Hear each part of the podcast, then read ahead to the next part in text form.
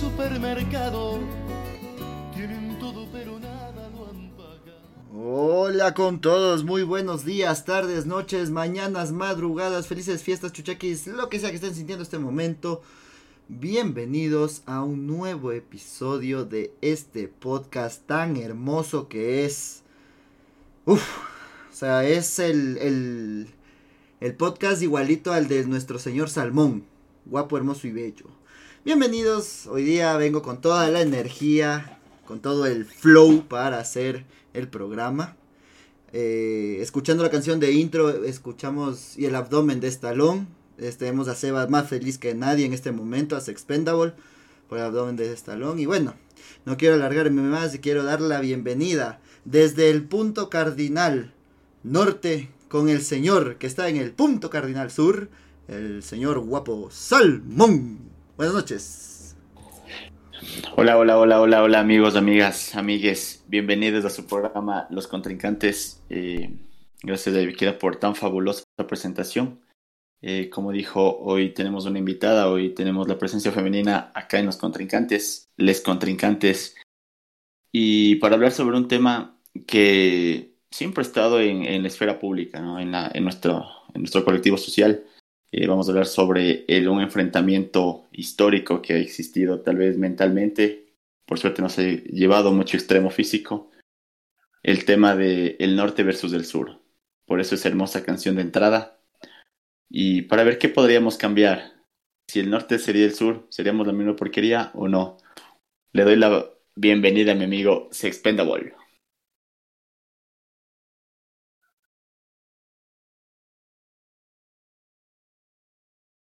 Gran cantautor preferido de los muchachos.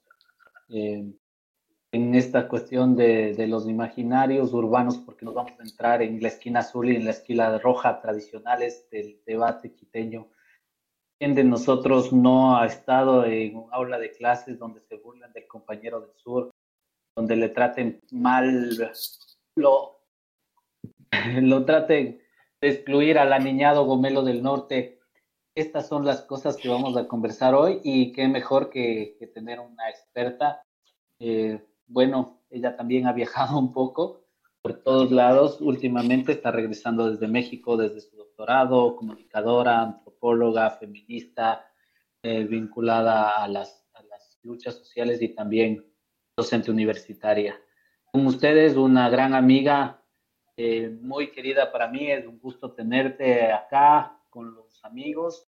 Querida Rosa Inés, Rose, eh, para los que le siguen en Twitter, RIP2507, bienvenida a los contrincantes y yo quería que por favor empecemos este programa hablando sobre uno de los más grandes imaginarios de la ciudad de Quito. O sea, a los sureños les da la espalda hasta la Virgen del Panecillo y hasta fue eh, propuesta desesperada de campaña de un candidato a hacer la giratoria.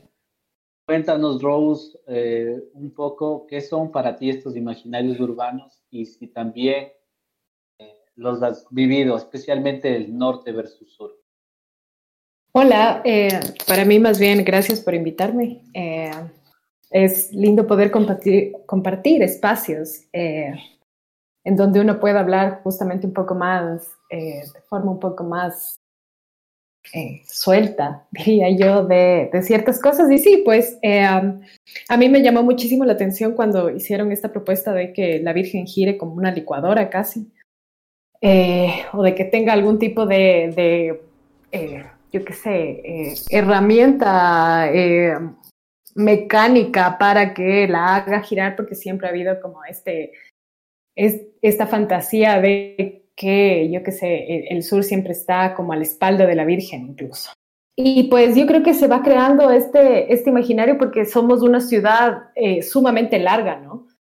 O sea, es una ciudad que parece una lagartija para mí. Es así como súper larga. Entonces, eh, a veces la gente que vive en Pomaski, voy a decir, que ya para algunos ni siquiera es Quito, eh, no se conoce con la gente, yo qué sé, para ellos no existe el pintado, no existe Guajaló, no existe como la lucha de los pobres, por ejemplo, porque es excesivamente lejana la imagen que uno tiene.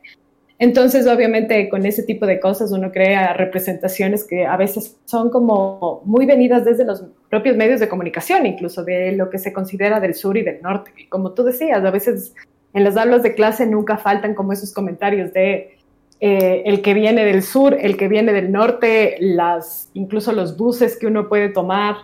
Eh, o los lugares que puede frecuentar y lo diría yo, lo ignorantes que somos los que vivimos a veces en el norte sobre las cuestiones del sur y, y la gente del sur no lo sé, no, no sé cómo, tampoco me imagino que comparte muchas cosas con la gente del norte. Asumo yo también, ¿no? Yo puedo entrar, interrumpiendo tu momento, eh, decir que yo, yo, yo voy a decir la primera desventaja del sur. Si eres liguista, por lo menos regresar del estadio si no tienes carro propio. ya, ahí está la primera desventaja. si eres liguista, ¿no? No puede ser del sur y ser liguista. ¿Cómo? ¿Cómo que no puede? Yo sí creo que la mayor cantidad de murales del liguismo están en el sur. Ahí eh, yo quería justamente, por esto que hablas tú, Jeff, hablar de uno de los temas que yo creo que son muy importantes en la construcción de los imaginarios es el tema del equipamiento de la ciudad. digamos, hay un estudio muy hermoso de Lucas Dachik de hace full tiempo. Este, en este momento los contrincantes informan un dato random de Stendafor que descubrió en algún momento de la vida que la antropología podía ser su Entonces, eh, en, estudiando antropología urbana, eh, hice un pequeño trabajo sobre justamente los imaginarios del norte y el sur. Compa. Lo que nos dimos cuenta es que la planificación durante mucho tiempo la ciudad direccionó los equipamientos, los mejores equipamientos, los mejores espacios eh, públicos, el Gran Parque La Carolina, hacia un lado de la ciudad, mientras que hacia el otro lado de la ciudad generó un urbanismo distinto, ¿no? Entonces, querido Salmón, ¿qué opinas tú justamente de estos temas que tienen que ver con la infraestructura urbana y cómo también esto te genera cosas de sentirte abandonado o no? Te pondría el caso de canchas de boli en el sur o gran obra de Loromero. Sí, creo que, a ver, yo creo que aquí el tema es histórico, ¿no? Y, y debemos entender que todo se basa en un contexto. Yo creo que acá el tema del urbanismo ha marcado mucho el, el tema del desarrollo, el arraigo a un, a un sector. Y yo creo que siempre yo he sido un crítico del plan Jones Rodríguez Solado porque es un plan que sectorizó mucho la ciudad. Entonces, claro, digamos que a, las, a, las, a los extremos de la ciudad puso la zona industrial, eh, queriendo fomentar tanto este zoning eh, de la época y claro, digamos que al, al, más centro de la ciudad le fue complementando además de equipamientos, lo que vos decías, parques, mejores cuidados, eh, mejores áreas de áreas verdes, áreas de recreación, áreas de ocio, áreas educativas, incluso eh, colapsando el, el, hipercentro de Quito. Yo creo que a partir de ahí existe un, un contexto desfavorable para los que vivimos de los extremos, porque yo creo que el mismo sentido de desarraigo hacia el, hacia el, hacia el centro tiene tanto el que vive como en Guamaní, en, en, Quitumbe, como el que vive en Carcela, en Calderón. Pero claro, aquí también viene este contexto social de que eh, está más mal visto el que vive en el extremo sur que el que vive en el extremo norte. Y por ahí están los dos desprovistos de muchas situaciones. Entonces, eh, yo creo que todo responde al contexto como fue eh, hecha la ciudad, una ciudad muy alargada, donde nunca fue pensada como centrales de autosuficientes, sino más bien como un zoning con muy malas pretensiones y, y en lo que ha llevado desde esto a una total de, de desterritorialización de, y adhesión al, contexto donde vivimos. Y lo que decía Ros, eh, lo que hablaban al inicio del candidato, yo creo que acá articular eh, un sistema mecánico, un sistema eh, tecnológico a la Virgen Celestial es fácil. O sea, para mí es la idea fácil, la idea populista. Lo que es realmente difícil es cambiar el chip a la gente. O sea, socialmente yo no sé si vos, gane A o B candidato, le puede hacer cambiar eh, la percepción a la persona que vive tanto al norte. Yo creo que más desde el norte hacia el sur que del sur hacia el norte, porque eh, existe como un cierto, eh, una cierta gana de parecerse más al del norte que el del norte al sur. Entonces yo creo que a nivel social es muy difícil cambiar eso eh, contrariamente a lo que puede hacer un artefacto y cambiar y hacer girar a la Virgen para que nos vea a todos. Yo, yo tengo, o sea, pues que decir, a complementar con algo y quiero, Rose, que me diga si es que te parece algo sensato lo que digo o no. Cuando el centro de Quito era obviamente el centro histórico y sus alrededores de la 10 de agosto, por ahí en la entrada al cerro de lo que es el centro de Quito. Cuando se empezó a urbanizar acá al norte comenzó por la zona de Cotocollao. Y después se fue uniendo, se fue uniendo, se fue uniendo, se fue uniendo, se fue uniendo, se fue uniendo. Pero como está esta parte de, de hacia el norte es una olla completamente y eso hace que seamos un fideo, pues se unió lo más rápido posible. En cambio el sur, si tú ves, te paras en el panecillo, ves al norte una cosa recta y ves al sur, ves algo ya expandido. ¿Tú crees, Sí. Que es, o sea, ese crecimiento demográfico no controlado también ha influido para que esta rivalidad entre comillas exista o, o sea una constante en la vida de los quiteños? O sea, yo creo que sí, porque creo que fue desde el planeamiento urbano que se, eh, o sea, desde ese mal urbanismo, diría yo, que se ejecutó en la ciudad eh, para que crezcan este tipo de imaginarios, diría yo. O sea, primero eh, que el norte siempre fue como un poco más pensado, obviamente, porque supuestamente ahí estaban Cotocollao, Iñaquito y todas estas haciendas que eh, tenían como cierto prestigio y porque pertenecían a familias un poco más acaudaladas, voy a decir, eh, burguesas, obviamente, ¿no? Y eh, en el sur siempre estuvo más bien la idea de, eh, de, de que no era así, a pesar de que era un territorio también con muchísimas haciendas y con muchísimo poder económico. De hecho, el sur tiene más dinero que el norte. Y eso lo sabemos todos, o sea, tiene un potencial económico en efectivo que es mucho mejor que el del norte. La gente, por ejemplo, que trabaja en centros comerciales como el Recreo, como el Quicentro Sur, sabe, por ejemplo, que en el Quicentro Norte se venden las cosas a, a plazos con tarjeta de crédito, mientras que en el sur se compra justamente en efectivo, o se compraba en efectivo hasta hace algunos años. Entonces, el poder económico del sur es distinto que el del, que el del norte de Quito, por supuesto, pero el imaginario que tenemos justamente es que la ciudad, incluso eh, en planificación urbana, siempre ha sido como distinta, voy a decir, porque el norte siempre ha sido como puesto un foco de urbanismo de una ciudad que a mí me ha parecido al llegar acá de nuevo con unas ínfulas de metrópoli que no debería tener. O sea, porque además de eso, ni siquiera la planificación urbana le ayuda para eso. O sea, siempre pensamos en hacer la calle algo así como la 10 de agosto tiene dos carriles. Obviamente eso ya no abastece, pero porque yo supongo que fue pensada con él. Sí ha de valer, no ha de crecer más. ¿Para qué le vamos a hacer más grande? De gana. De gana le ponen dos carriles. Y entonces obviamente esta ciudad se volvió un cúmulo de tráfico horrendo, eh, en donde nadie pensó que iba a crecer un poco más. Claro, y, eso también, voy a, voy a hablar un, un poco de, respecto a, a, mi percepción del sur, ¿no? Yo, por ejemplo, en el norte, porque lo conozco y todo lo que quieras, no me pierdo muy, muy fácil, ¿no?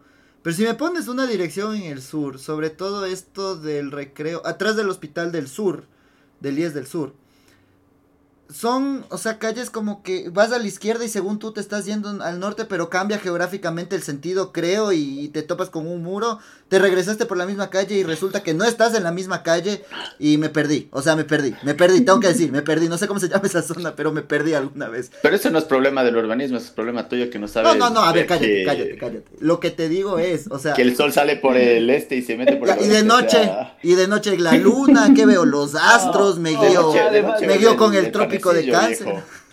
No se ve pues desde ahí, hermano.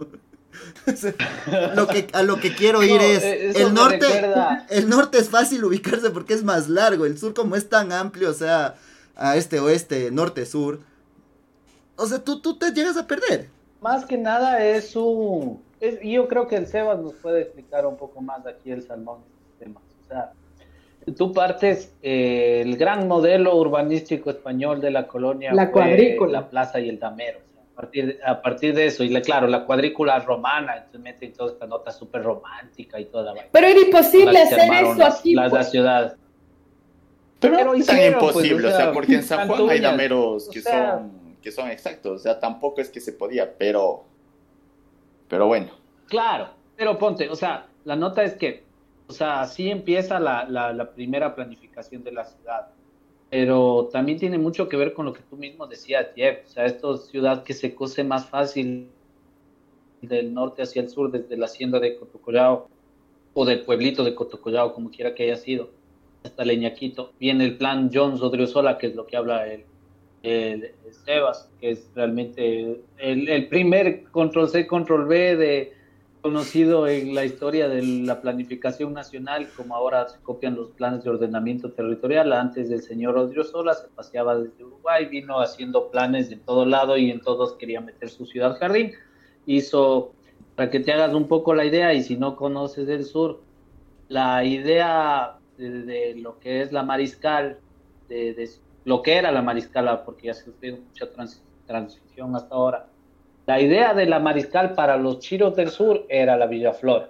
Entonces, por eso tienes ese urbanismo con esas casitas, con paticito delante, con cepecito bonito, arbolitos, etc. Pero luego, otra de las cosas perversas fue, y es una de las cosas que excluye aquí, y, que, que, tiene mucho que ver con este imaginario proletario del sur o popular, tiene que ver con que la Asociación de Trabajadores Ferroviarios tenía la plata para comprar los terrenos alrededor del Parque La Carolina pero la planificación municipal no permitió que los proletarios del ferrocarril compren esos terrenos, sino que compren unos terrenos. Pero eso te, eso te sigue pasando hasta ahora, o sea, a ver, yo creo que el monopolio que existe ahora de, cierta compañía constructora, UIS, sigue siendo más, más elitista y más aislante hacia, hacia, la, hacia la clase más, más obrera, más pobre, porque uno, ha pasado cuántos años que lo que me dice, 100 años puede ser desde el plano de Sola y de los ferrocarriles y bla, bla, bla. Y pasaron 100 años y después de 100 años se hizo aún más, eh, más difícil conseguir un, un, piso alrededor de la Carolina. O sea, yo creo que el monopolio ha seguido y siempre existe como que el aislamiento, y el aislamiento hacia, hacia la, a la persona proletaria y que el hipercentro siga siendo ocupado por los, por los poderosos. Entonces yo creo que eso debería cambiar en algún momento si es que vos quieres hacer también una ciudad más inclusiva y eliminar estos imaginarios que existen. Justo a eso, Rose, tú te pregunto directamente, ¿tú algún día ves un edificio de estos como el chueco este al frente del CCI? ¿Tú algún día ves un edificio de ese calibre en el sur? Yo esperaría que sí. Además de eso, disculpe, que me diga, usted, Ustedes me dirán eso justo, pero yo no sé de dónde saca el dinero esta constructora para hacer tanto edificio. Así, ustedes no, se preguntan eso, de dónde viene la plata de, de, de, esa constructora en Sí, me lo he preguntado muchas veces y me lo he respondido muchas veces. Yo, yo prefiero no preguntar cosas que sé la respuesta, pero que no quiero en serio saberla. O sea, que no quiero realizar eh, ese, ese proceso de decir, ah, yo sabía. pero, yo creo que esa clase, esa clase de arquitectura incluso sigue aumentando el aislamiento, o sea, no... Y lo que decía, lo que pregunté yo, ¿alguna vez quieres que, si ves del tipo de calibre del edificio, puede ser que sí, o sea, puede ser que alguna vez intencionalmente haga un edificio acá, pero yo creo que la concepción del edificio en sí debería ser distinta para la ciudad. O sea, debería tener una mayor posibilidad de adquirir eh, de vivienda social, de vivienda para estudiantes, de vivienda para jubilados, dentro de uno de esos edificios grandes, gigantes, maravillosos, esos maravillosos que pueden hacer. Pero si necesariamente estás vendiendo eh, habitaciones de hotel carísimas. Caras, chuecas y caras. Exacto. No, y además esos son cajas de fósforos, ¿no? O sea, son eh, edificios que tienen las paredes básicamente de, ni siquiera creo que es de cemento, son, son básicamente lugares en donde uno conversa y oye el de al lado, así. Entonces, ni siquiera hay una, una noción de privacidad muy alta dentro de estos edificios. Entonces, como bien dices, yo diría que esperaría que no, esperaría que llegue un mejor urbanista y que proponga cosas más... Eh, más pensadas justo para la dinámica de la ciudad también, porque nos, hemos visto, y yo he visto, por ejemplo, que Quito se quedó sin árboles. O sea, Quito es una ciudad que no pensó, el, el eh, que no ha planificado justamente esa idea de tener ciertos árboles en las vías, plantas en las vías, eh, y más bien lo que he visto es como territorios así como abandonados en donde casi ya hay microclimas, digo yo. O sea, en cualquier parterre ya hay sapos. Yo creo que también el tema de la arborización acá últimamente se ha transformado mucho al tema de la novelería. O sea, acá el, acá el, eh, el señor que propone plantar arupos no, no sé si se basa en un estudio ecológico del ecosistema de Quito, de, de la capacidad que puede transmitir la sombra, de reducir el, nivel térmico de las calles. O sea, no, acá les gusta el arupo porque es rosado, o sea, no les gusta por nada más. No sé por qué otros beneficios les guste. Y eso pasa mucho con la gente de Quito. Acá a la gente le gustan las cosas porque son cool, no porque tienen detrás un, un aval técnico, científico o algo. Claro, o sea, es que no somos súper noveleros, nos encanta, sí. Eh, eso mismo, ¡Woo! a eso quería llegar. Por eso es que vemos esos edificios aquí en el norte. O sea, te ponen un edificio así súper, supuestamente súper eh, tecnológico, que sí que las ventanas están hechas en S, eh, que los, todos los pisos son construidos por poco en una forma arquitectónica nunca antes concebida. Yo no soy arquitecto, no puedo hablar de eso. El señor arquitecto es el guapo del grupo. Pero por eso, o sea, yo creo que en el sur son más prácticos. En el sur quieren algo que les funcione. No quieren ver algo que sea así, ay, qué bestia, qué obra tan majestuosa, no o sea, que funcione. Nada más. Por eso es que no creo que nunca vas a ver esos edificios. Es súper clave, o sea, y es. Y, y también tiene que ver con el tema de los modos de o sea, nosotros que somos futboleros siempre nos agarramos a la super fase de se juega como se vive. Y un poco eso tiene que ver con las, con las vivencias y cómo a vos te ha tocado aprender un montón de cosas. Y tenemos una ciudad que ha sido excluyente desde el origen y, y uno de mis profes más queridos de, de el Eduardo Kingman, justamente es antropólogo que tiene un libro, bueno, una serie de libros, creo que es la de la ciudad y los otros, algo así entonces él hablaba que en, la, que en la época de la colonia había gente que era excluida y había una ordenanza en contra de los vagos, ociosos y mal entretenidos. O sea, e imagínate ese imaginario, o sea, los vagos, ociosos y mal entretenidos. Asumo que ahí entraban los borrachitos o entraban la gente no hacía lo que la gente de bien debía hacer. Entonces, eh, y, era, y eran formas de vivir la ciudad. O sea, hay, hay una ciudad a la cual se le ha dado la espalda tradicionalmente. Eh, hay una segregación que ahora nosotros le hemos vivido norte-sur, pero podemos pensar también en la gente de los valles y la gente que tuvo, porque además una de las discusiones grandes en la conformación de, las ciudades y del urbanismo es el tema del acceso a, suelo para vivir, para, justo como dice Jeff, o sea, donde es más práctico, donde yo puedo llegar y puedo descansar, donde puedo tener mi familia, donde y la gente que ha tenido dinero ha podido comprar suelo donde quiera, al costo que quiera, urbanizarlo, porque a la gente de dinero siempre le vas a urbanizar. Y así es que has expandido la mancha urbana de la ciudad, hacia el condado, en el hacia, hacia este, ¿cómo se llama esto? Cumbaya que no, no es Quito. y, y, justamente son esas cosas. O sea, Cumbaya vendría a ser nuestro San Borondón, ¿cacha? O sea, la gente pelucona de la ciudad se sale para allá y se disputa el poder dentro de una ciudad donde ni vive. Oye, pero ahora, ahora no, no sé si el norte versus sur de ahora será el Cumbaya versus el Valle del futuro. Puede ser. Yo creo que no. Cumbaya le gana. O sea, es que yo sí creo que es una cuestión bastante poco pragmática la que hemos hecho justo con esta ciudad. Es algo así como una ciudad en donde se prioriza construir con cristal, cuando es una ciudad en donde hace muchísimo sol y el cristal te da mucho calor y en las noches hace un frío endemoniado y el cristal lo único que hace es hacerte más fríos los espacios. Hemos priorizado como una arquitectura que no tiene nada que ver con las condiciones climáticas de esta ciudad. O sea, nunca pensamos realmente en un diseño... Eh, como que nos, nos ayude un poco a vivir incluso como ciudad. Y lo que dices de Cumbayá no es Quito, es totalmente cierto. O sea, las élites siempre han preferido como esas ciudades súper amuralladas, como dice Bauman y como dicen un montón de antropólogos. Eh, y, ya te doy la palabra, eh, porque tú como arquitecto me puedes decir que sí o que no. Pero yo no lo sé, o sea, yo creo que las élites sí están huyendo a los valles porque esta ciudad está, o sea, yo digo que no da más, o sea, eh, yo, o sea, no sé si es mi percepción por haber llegado hace tres meses, pero las calles de esta ciudad tienen cráteres lunares ya. Mandamos un saludo muy especial al Loromero, grande alcalde, qué buen alcalde. Gran, sí, gran, alcalde. El alcalde con grillete. No, lo que yo quería decir un poco lo que lo que decía el Sebas eh, del tema de, también cómo se va haciendo la ciudad. Yo creo que esta ciudad mucho se ha fomentado en el cruchupismo, ¿no?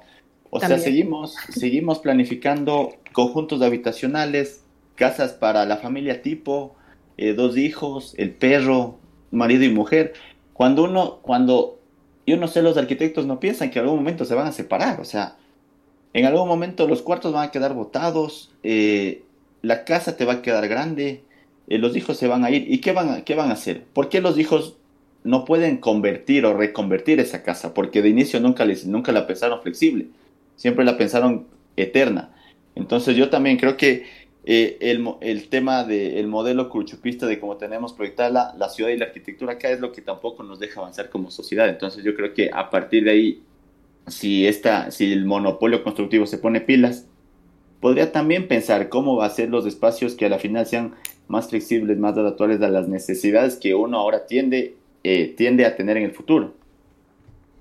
Yo quería hablar un poco sobre, ya hemos hablado de exclusión a otros niveles, sobre una propuesta que es, entre comillas, revolucionaria y que aparentemente funciona en otros lados, pero es muy difícil que acá se entienda. Dentro del espíritu de la, de la ley de ordenamiento territorial se metió unas cosas para que eh, se favorezca el desarrollo inmobiliario tomando en cuenta este tema de la escasez de suelo. Entonces, yo te podría vender más altura de edificación para que tú hagas de una zona de la ciudad y tú me das varios pisos para vivienda de interés social. Lo que te ahorraría, por ejemplo, la clásica, ¿no? La empleada, entre comillas, o la señora que te ayuda en la casa, a veces recorre grandes distancias desde el sur hasta a tu casa para nomás de lavar los platos, entonces ahora por suerte ya le afilias a la señora y toda la cosa. Pero ¿qué pasaría si esta señora viviría en el primer piso? Y su marido, que es el guardia, también viviría ahí. O sea, o sea, siendo exagerados en los ejemplos de que esta gente solo puede al que esté Brother, o sea, estás, estás Pero sus guaguas podrían ir. Sí, sí, pero espérate. O sea, lo que voy a es ¿Cómo le vas a pedir a Johnson y Johnson que viva en el mismo edificio que Pilataxi, pues loco? O sea, vos también, pues, ejemplos muy imaginarios, pues hermano. A eso voy porque yo lo planteé esto cuando fui director de, ordenamiento territorial de un municipio vecino de Guayaquil. Y me hicimos un foro para conversar justamente de estas cosas. Te va tirando el este currículum, chavo. No, no, aguántate. Contrato 099 no, este, este, tema coyuntural del señor arrobadito que ha sido víctima ni siquiera del correísmo, no sé quién le pegó, no sé qué pasó recién. Tuve una entrevista con este señor. Mi mamá me dijo, pero, pero ingeniero, ¿cómo se le ocurre a usted que yo podría aceptar a vivir con esa gente? Entonces, o sea, me lo dijo en radio, en una entrevista, hablando justamente de las bondades ¿Y, cuáles son las bondades de estas cosas? Integrar a la población y poder compartir de los diferentes y generar una mejor ciudad. Porque al final, si es que tus hijos y mis hijos, o sea, digamos que yo soy el pelucón y toda la vaina, van a la misma escuela, conocen diferentes cosas, o sea, comparten diferentes cosas y generan una ciudad diferente y accesible para todos, porque la ciudad está pensada para el blanco clase mediero para arriba, o sea, no está pensada para el obrero que tiene que venir desde lejos o la gente que trabaja en temas de servicio. Permíteme. No, ni siquiera está pensado para la gente que camina, o sea. yo me acuerdo, yo tengo un lindo recuerdo de, de, aquí el arquitecto guapo que tenemos en este podcast, subiendo todos los días una foto de un contenedor de basura que no le permitía pasar porque la vereda de su, de, por donde él cruzaba era de un metro. No, esta ciudad es un desastre. Entonces, no, pero a, ver, complementando lo que complementando lo que decía el Seba, a ver, es muy difícil, obviamente, pero porque vos por ahí lo puedes hacer a nivel de, ordenamiento territorial y, puedes sacar la ordenanza todo. Pero loco, el Andrés Paz al otro día te hace una marcha de banderas negras porque el, el hongo está viviendo abajo, de, abajo del piso de él. O sea, yo creo que aquí el nivel de sectarismo que existe en este país eh, está más allá de, creo que incluso de Hitler en la, en la Segunda Guerra Mundial. O sea, aquí creo que el, el de clase media alta odia al de clase baja por, porque le nació odiarle, o sea, es, es, es, un sectarismo absoluto y yo creo que nunca va a haber esa complementación de, de clases, y más ahora que estamos en, en, una disputa política tan grande y puede que haya la, buena voluntad, la buena intención, pero si las ganas de la gente de complementarse con el otro no existe, es difícil, es imposible de aquí a mil años. Es que ahí yo te voy a decir una cosa. Eh, el Ecuador es un país sumamente racista y sumamente clasista. Entonces el Sebas está pensando en Suecia, básicamente. En, yo qué sé, en, en, un, en países donde la gente entiende que tiene que convivir y la gente entiende que somos todos distintos, de que hay un otro que, y ese otro se merece el espacio público también. Aquí no. Exactamente. Aquí o sea, cada uno se pelea por el microespacio que tiene a puñetes. El, el, el, Sebas es, ahorita se acaba de mandar un segmento imaginario, pero o sea, peguémonos todos un vuelito y imaginémonos la vida a cuadritos, o sea, a colores, con Bob Marley de fondo, hermano, no, pues. O sea, a ver, ¿qué es lo que pasa? ¿Tú puedes... O sea, sería la ideal, para mí sería lo ideal, claro. sí, pero... Pero, pero es debes trabajar continuamente en eso. ¿Sabes o sea, lo que creo? Y yo pero no viene sé, desde el ejercicio propio de uno también. Yo no sé si es que depende mucho de... de, de... O, o, sea, como voy a decir, pero yo creo que los precios elevados, que son muy elevados para así sea la zona en la que estés, responden exactamente a eso, para que una persona vea los números y diga, eh, ¿sabes qué? Queríamos vivir más acasito, pero ya no podemos, entonces vámonos a donde sí nos alcance.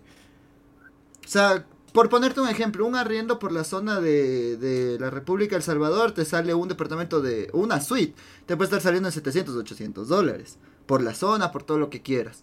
Que sí aumenta el valor de un, de un inmueble, la zona, eh, las características del edificio y todo lo que te da. Bueno, pero vos vas al sur y una, un departamento de cinco cuartos y un patio y, y tienes también, no sé, hasta un balcón en el tercer piso te está saliendo en 300 dólares. Entonces la gente, yo te digo, no es, no es pendeja, no va a decir, ay, voy, me voy a ir a vivir en un departamento donde estemos todos apretados. Voy a vivir donde sea más cómodo para mí. ¿Me entiendes? Entonces, Pero entonces, ¿por qué, ¿por qué se está haciendo la ciudad para gente que no puede pagarla? Porque lastimosamente las personas que tienen el poder para hacer esto son los que ponen el. son los que ponen la, la vara, pues. O sea, te hacen el edificio. ¿Sí viste cómo es ahorita las Naciones Unidas? Atrás del caracol, un edificio gigante. Al frente, el edificio este chueco. Más allá tienes otro de esta, de esta constructora.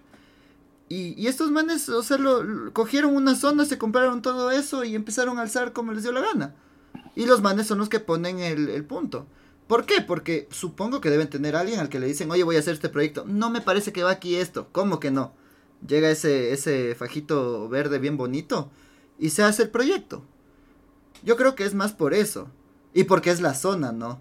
Bueno, no sé, Rose puede saber más que yo. Yo soy un simple mortal que anda en bicicleta de vez en cuando. Y sí estoy de acuerdo con la ciclovía en la Amazonas. Cómanse cemento si no les gusta. o sea, yo no tengo auto, por ejemplo. Yo he sido siempre una ciudadana de a pie. No quiero tener un auto. Eh, no sé ni manejar.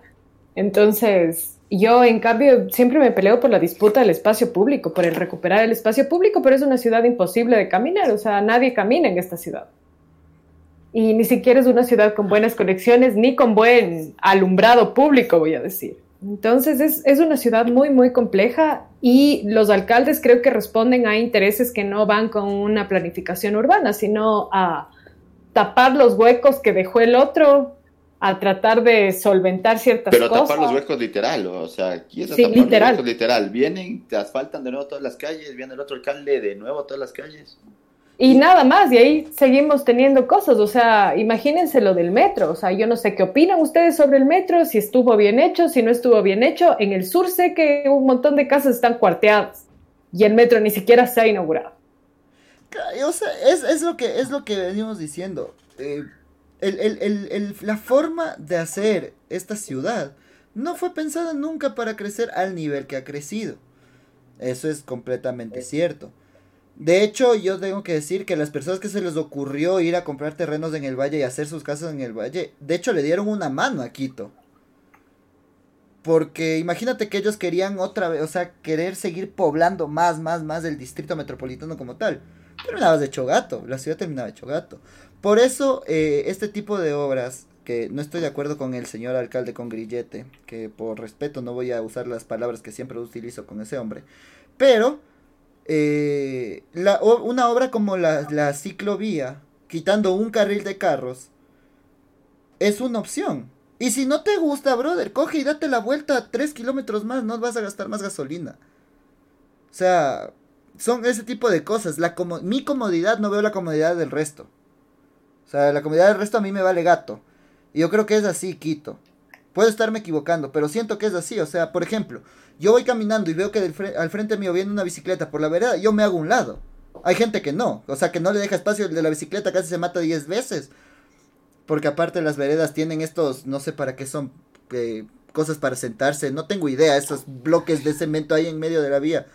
Digo, en medio de la vereda. Eh, ¿Para qué diablos serán? No tengo idea, pero Contrato millonario de empresa del cuñado en la época de aquel alcalde que también era militar, voy a decir. ¿Te imaginas? Entonces, hacer todo ese tipo de cosas, no, no piensas en el resto, porque yo como dije alguna vez en un programa antiguo de este podcast, hay que pensar en el resto, o sea, no puede ser solo tú y pensar en ti. Tienes que pensar en el que va en el carro, tienes que pensar en el que va en bicicleta, o tienes que pensar inclusive el que va en silla de ruedas o que tiene muletas. Hermano, seamos un poquito más, más humanos. ¿No, no crees, Ross? ¿No crees? ¿No crees? O sea, sí, porque además de eso, o sea, yo he oído de un montón de señoras, por ejemplo, que se quejan que no pueden ni siquiera como conducir sus cochecitos de bebés en las veredas de Quito porque el pobre guagua ni siquiera se duerme, o sea, básicamente es como que se muerde la lengua cada cinco minutos porque obviamente están llenas de baches también las veredas, o sea, es, tenaz. Ahora, yo no sé desde cuándo empezó a haber un, y eso alguien me podría explicar, ¿desde cuándo hay un ciclopaseo en la González Suárez? ¿Por qué hay un ciclopaseo en la González Suárez? No, pasa que, pasa que la González Suárez quiere ser una mini microciudad, entonces tienen hasta bulevar para pasear a los perros, o sea, ellos se manejan su propio presupuesto municipal, qué sé yo. O, sea, igual me, me, bajo sus propias reglas de mujerzuelas y juegos de azar. es otras ciudades. Sí, es otra cosa. O sea, eso, eso me sorprendió el otro día que pasé por ahí. Fue algo así como, ¿y por qué hay aquí un ciclopaseo? ¿No podían bajar a las 6 de diciembre o algo así? Era muy difícil. Y además está interconectada con el resto. O sea, lo que pasa es que te ayuda a llegar a la universidad y de ahí bajas. O sea, siempre la planificación es para el que tiene. Entonces, digamos que hay un grupo de gente que también tiene bici y que le parece alhaja o le parece cool para tomar de expresiones que se han dado acá. Aquí las cosas se hacen porque son cool. Entonces yo algún rato con plata soy ciclista urbano porque soy cool y puedo comprarme además ahora estas bicis eléctricas y todas las cosas. El puedo pegarme la subida a la González, claro, o el scooter para subirme a la González Suárez a mi casa. Entonces yo soy cool y ando así amigable con el ambiente y trabajo cerca en el hipercentro, entonces mi cosa, pero si es que si es que llueve, me voy en taxi, me voy en Uber. Me voy, este, eh, claro, o sea, Desayuno huevos benedictinos, obviamente, en, estos lugares hiper de moda. Y respondiendo a tu pregunta, no bajan a, la, a las 6 de diciembre porque después tienen que subir, pues. Claro. de gana, ahí está todo el mundo también ahí de gana. ¿Para qué? No, no, es una cuesta, no, no, no, yo no, no, no. No es que la bicicleta tenga marchas, pero no, yo no subo, no, no. Háganme aquí el ciclopaseo nomás. Yo creo que es así. Eh, otra cosa, eh, también otro imaginario urbano que existe así, que está muy, muy metido en el inconsciente nuestro, es que el sur es más peligroso que el norte. Cierto. Pero ustedes no creen que Quito en general es peligroso. Sí.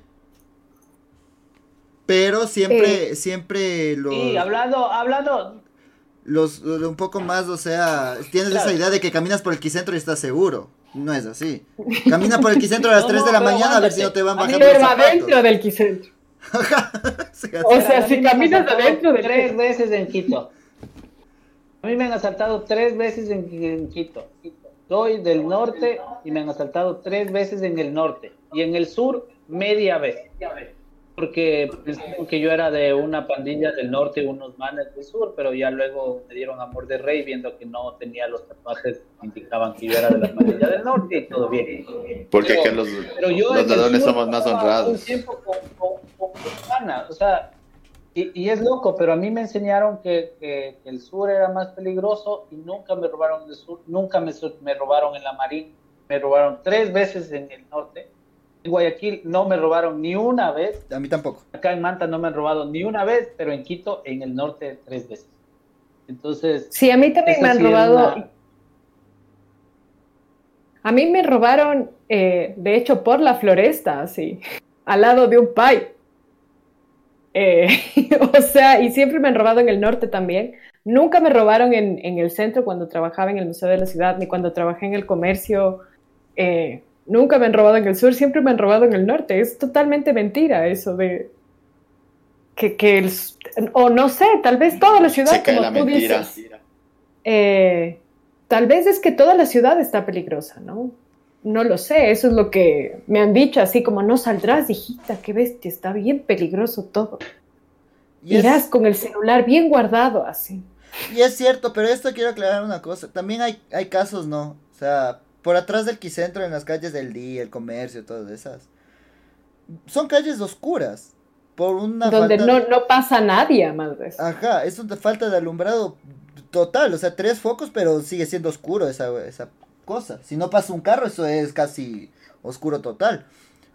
Y ves gente caminando a las, no sé, 10 de la noche con el celular, pero así, loco, o sea, en la cara el celular. También es como que, o sea, hermano, guárdalo, si es de poder esperarte para llegar y sacar el teléfono. O sea, ¿no crees Pero es lo mismo que hablábamos con las mujeres la otra vez, loco. O sea, el hecho de que seas mujer o que te vistas de tal forma no quiere decir que te tengan que agredir. De la misma manera que vos tengas algo te que digo te una cosa. tu plata, no necesitas que no te tengas que robar, cachas. A ver, te digo una cosa, te digo una cosa. Son las 10 de la noche y es una calle oscura. Hay dos personas. Una que va caminando, puesto una capucha, metido las manos dentro del, de los bolsillos de la chompa. Y otra persona que va con el celular en la cara. ¿A quién le van a robar? No es el mismo caso, pues, papito. El otro... No deberían robarle a ninguno, bro. o sea, ya, es que ya. otro que vive en el mundo con hitos. Vámonos a Suecia, pues, loco. No, estás en Ecuador. Es que eso hay que ir, loco. O sea, yo creo que una de las cosas que ha pasado con esto de las vacunas y todas las cosas que nos hacen enojar todos los días, es que si es que nosotros seguimos normalizando las cosas, va a llegar un punto en el que digamos, pero es que vamos a encontrar la explicación. Vamos a decir, no, es que, puta, es que la gente sí, por pobre ya no le pudimos poner saxofonista para las vacunas, pero vos tienes que entender, loco. O sea, vamos a seguir normalizando cosas y vamos a generar nuevos imaginarios que justifiquen eh, malos tratos a los ciudadanos. O sea, yo, yo creo que por ahí va el tema. Y yo quería hablar de estas cosas porque al final, en algo que parece una discusión tonta, como, ay, es que vos eres chiro porque vives en el sur, o vos eres aniñado porque vives en el norte, se esconden un montón de inequidades y de cosas mucho más profundas que no hacen que nosotros cambiemos como sociedad, porque al final, o sea, yo sé que esto va a sonar a cassette igual, como siempre, muchas de las cosas que yo digo. Si no pensamos que podemos tener una mejor sociedad a los suecos o a los suizos como les guste, o sea, nunca vamos a salir de lo que estamos. O sea, y, y, quiero ya empezar la ronda de, de justamente para ir despidiendo el programa con esto. O sea, yo quiero posicionar, mi misión en este programa fue posicionar que atrás de una ciudad imaginaria y de unos imaginarios urbanos hay un montón de cosas que están pasando en la vida de la gente y que no se toman en cuenta por los actores políticos que son quienes lo hacen. Lo único que quería decir. Y bueno, vamos cerrando, Jeffcito. Su consejo de la semana, aparte de no andar pagador, muy bien, muchas gracias, estimado compañero. Y sí, decirles a todos, gran grupo de personas que nos escucha, mil millones, son millones de personas, obviamente, eh, que no quitémonos de la cabeza la idea de que algo te pertenece fuera de tu casa. Pisas la calle y el, todo es de todos. Convivir. Aprendamos a hacerlo. También cuidémonos ayudemos, como pusimos alguna vez en algún ejemplo. Si de tu vereda puedes hacer algo para mejorar, hazlo. Ayuda, colabora. Nada más. Es, el consejo de hoy es seamos más humanos, por favor. Es, o sea, imagínate que tengamos que dar eso como consejo o que eso tenga que ser algo que tengamos que repetir porque eso no se aplica en una sociedad. Estamos remando mal. Otra cosa, si usted le dicen, joven, eh, venga, vacúnese, por favor digan que no. Den prioridad a las personas que sí necesitan la vacuna. Y ustedes síganse cuidando. Por favor, seamos así y no, no caigamos en esos comentarios estúpidos que leí en Twitter de... Es que si hubieras te hubieran dado, tú también decías que sí, te ibas a vacunar. No, brother, no, yo no me vacuno. Ya, sí, hasta que no me toque no me vacuno. Listo, nada más que decir, le quiero dar paso. Ah, yo soy arroba Kira 1992 en Twitter. Síganme para ver más insultos a Loromero. Le doy paso al señor Salmón. Eh, gracias, Yefkira 199999.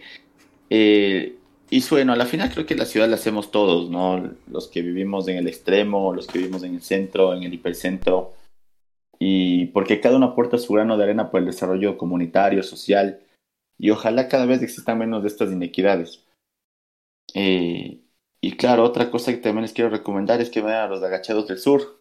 Los agachados del sur, los mejores agachados del mundo. Comida baratita, abierta hasta las 12 de la noche. Los mejores cebollados están en el sur y en el norte, no sé qué esté bueno, la verdad. No mentira. Mis amigos están buenos. Mis amigas. Y gracias una vez más por acompañarnos. Se despide de ustedes su amigo Sebas de Liga en Twitter. Y le doy paso a la invitada que hoy nos iluminó con su presencia y con su conocimiento. Gracias, Rosa e Inés, por estar con nosotros.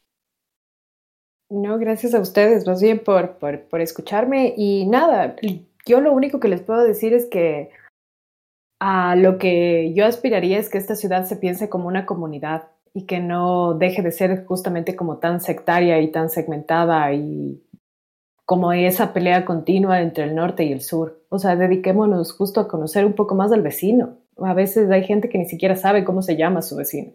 No sabe ni quién vive en el mismo edificio.